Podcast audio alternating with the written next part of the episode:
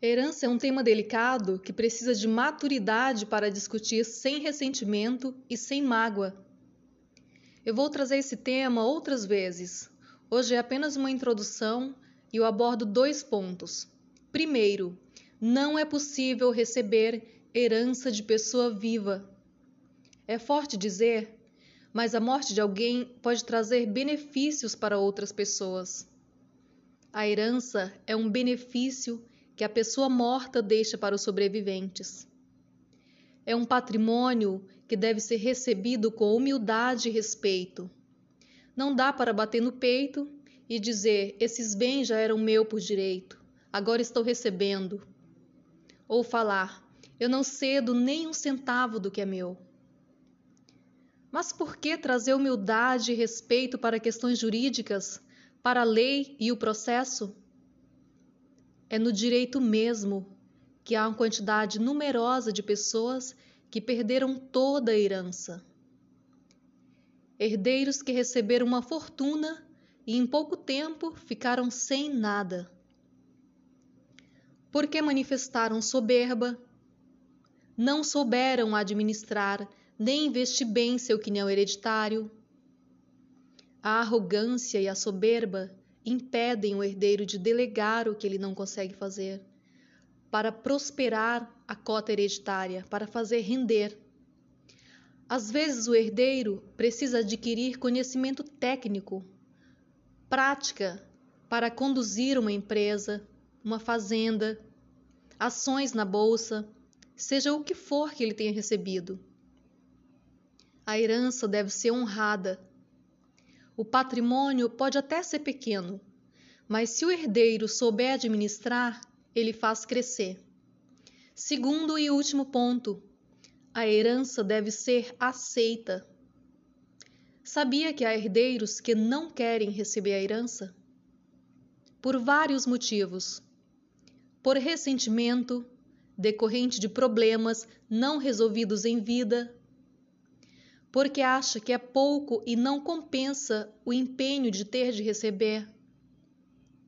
Por pensar que a herança é amaldiçoada em razão de maus negócios que o falecido realizava em vida. Mas veja, a herança é um bem neutro. Ninguém herda maldição ou energia negativa. Embora haja correntes familiares que vão nesse sentido.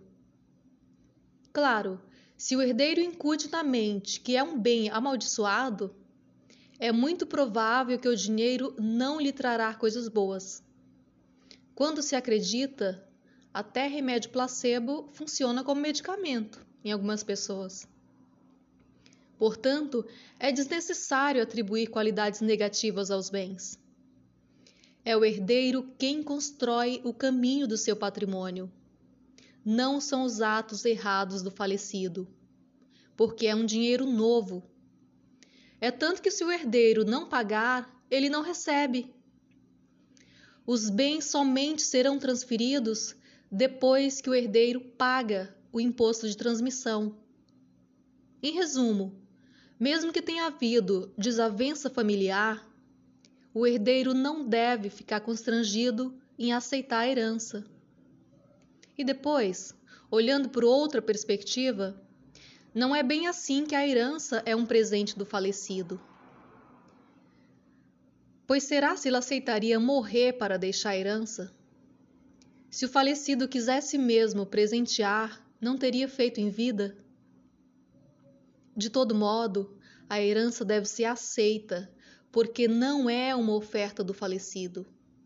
Independente de brigas e ofensas, não há por que recusá-la. É um bem que decorre da lei, do Código Civil. A herança é também um direito constitucional. Está no artigo 5 como direito fundamental. Como eu disse no início, a herança deve ser honrada. Imagina alguém que trabalhou por anos, alguém que viveu 80, 100 anos para conseguir amealhar, juntar um patrimônio de 500 reais para cada herdeiro. Essa quantia deve ser recebida com gratidão. Ou pior, alguém que morreu jovem, sem tempo para usufruir seus bens. Em qualquer hipótese, é um valor que merece ser bem utilizado. Também é importante ressaltar que a herança passa de geração para geração. Um certo rapaz recusou a herança de seus pais. Apenas seu outro irmão recebeu tudo. Passado um tempo, os dois irmãos casaram e tiveram filhos.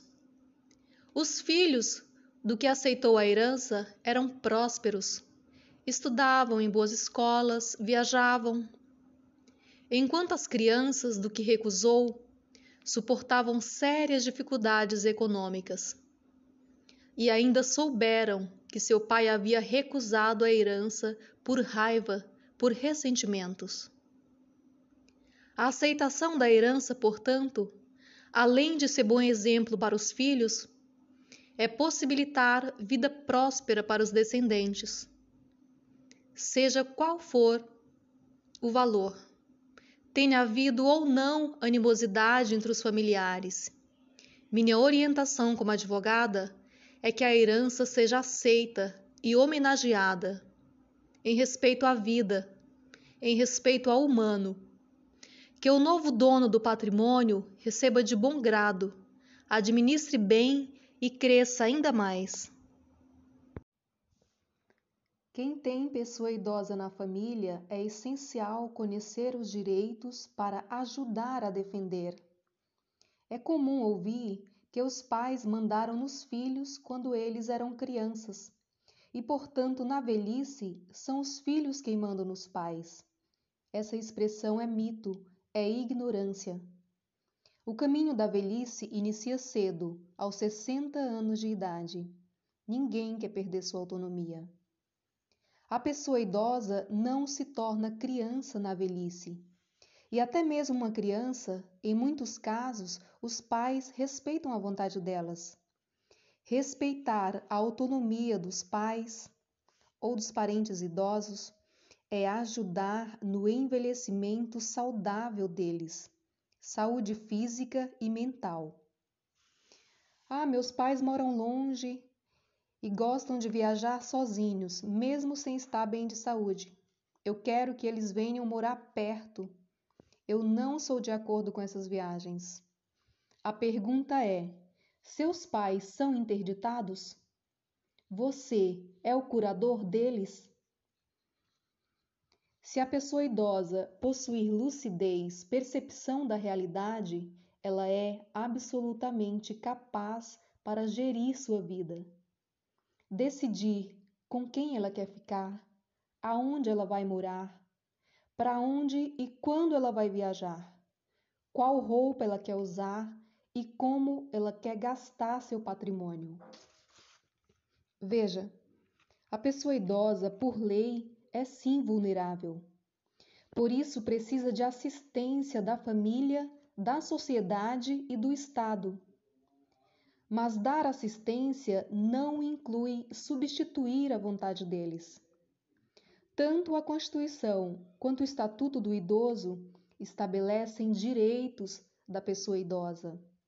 Por exemplo, respeito, respeito às suas opiniões, o que ela quer, o que ela acha. Direito de liberdade, liberdade de escolher. Ah, mas eu não consigo dormir preocupado com meu pai ou com minha mãe.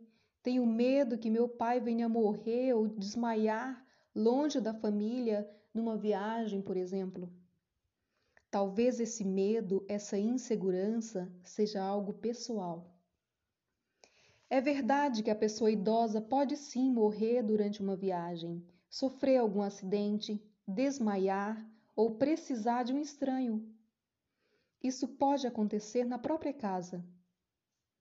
Mas não deve ser argumento para impedir o pai ou a mãe de viver feliz a seu modo, fazendo a vontade deles.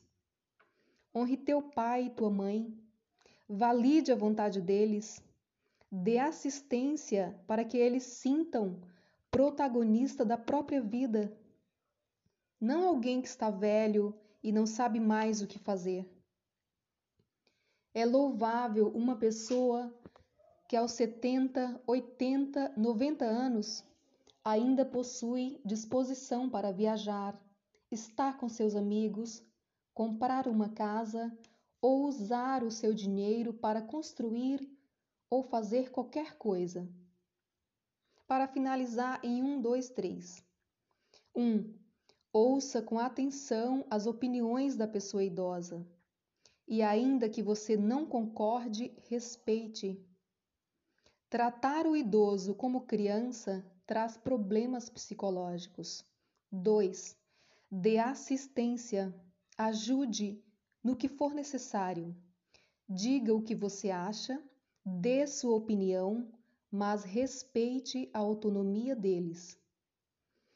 Em caso de uma viagem, ponha o número do seu telefone na bolsa deles, prepare um lanche saudável para ele comer na viagem Ajude a conferir seus pertences, seus objetos de viagem.